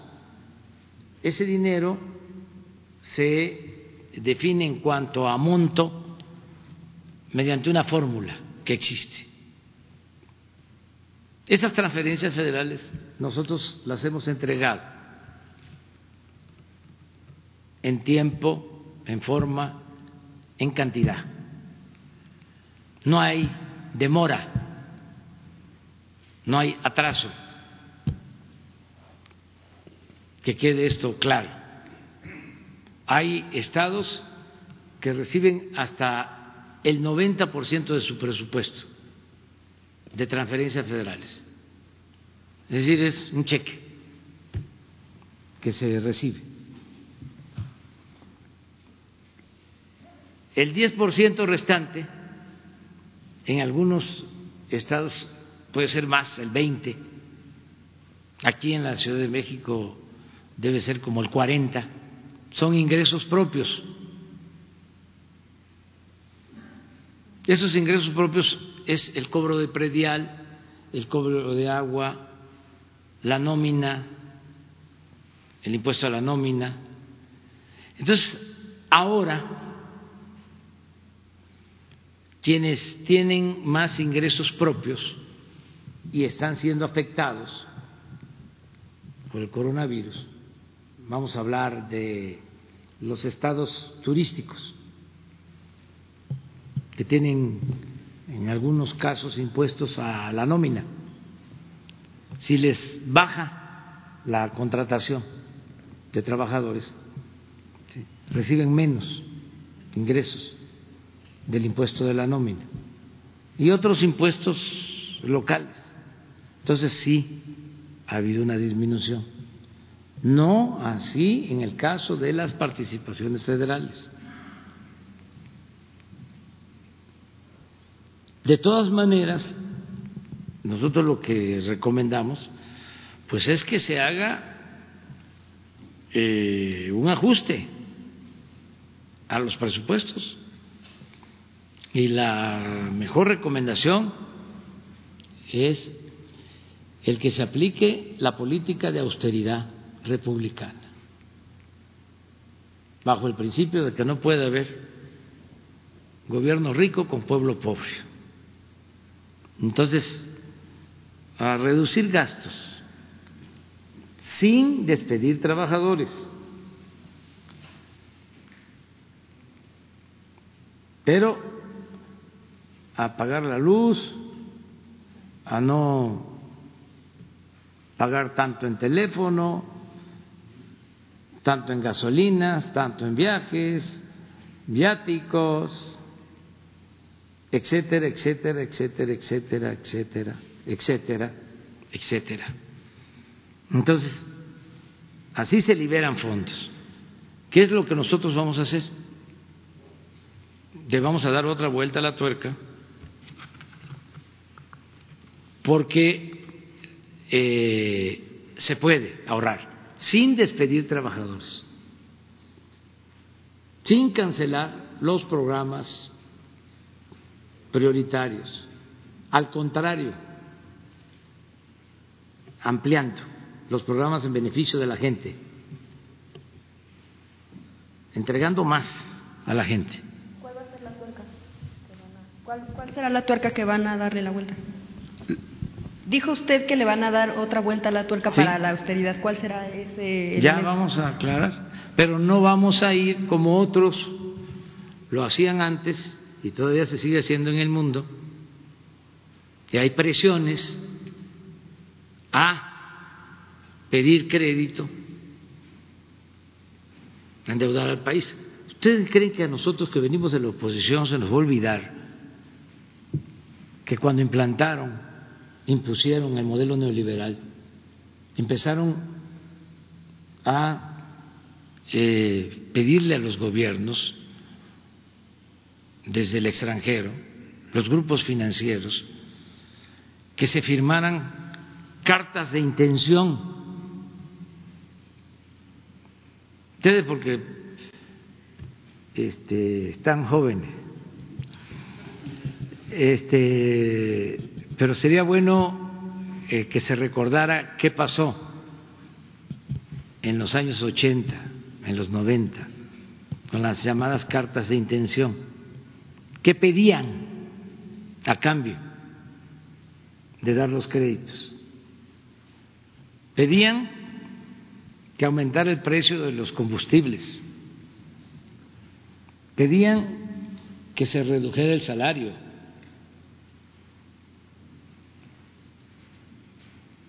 pedían que se quitaran prestaciones sociales, pedían que se privatizara la educación, la salud. Esas eran las cartas de intención. Algún día vamos a hablar de esto, vamos a invitar a alguien que dé una plática. Bueno, eso sigue existiendo, claro, con sutileza, de otra forma. Pero eso es una trampa. Argentina entró en crisis hace poco y siguió la receta de los organismos financieros internacionales. Y pobre, Argentina.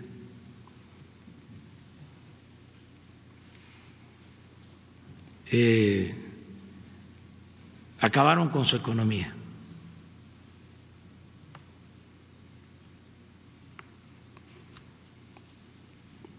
No quiere decir que solo los organismos financieros internacionales entraron o entran eh, en cuestión otros factores. Pero este, nosotros no queremos eso. Nosotros vamos a salir con nuestra propia estrategia. Y se burlan, este, dicen que no vamos a poder. Eh, como decía un maestro, eh, si es difícil, lo lograremos. Si es imposible, lo vamos a intentar.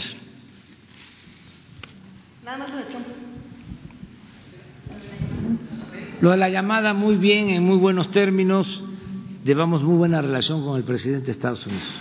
Muy buena. Ya quedamos, ¿no? En el caso de la posible reunión con el presidente Donald Trump, sería para agradecer por su apoyo en estos momentos difíciles.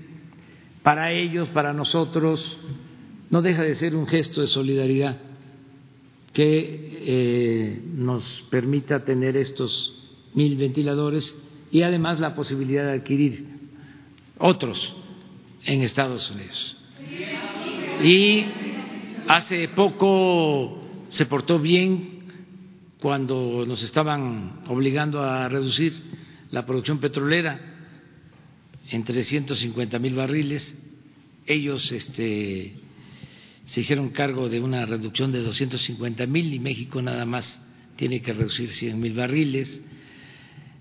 Y ha habido también otros eh, actos de solidaridad del presidente Trump y del pueblo de Estados Unidos. Y eh, el propósito de la visita a Estados Unidos sería agradecerle en lo personal por, por estos apoyos, pero también si podemos eh, implementar eh, llevar a la práctica que entre en función el tratado de libre comercio con Estados Unidos y con Canadá, para junio o para julio. De eso va a depender también, porque yo no puedo viajar mucho. Me invitó también el presidente de China, me hizo la invitación.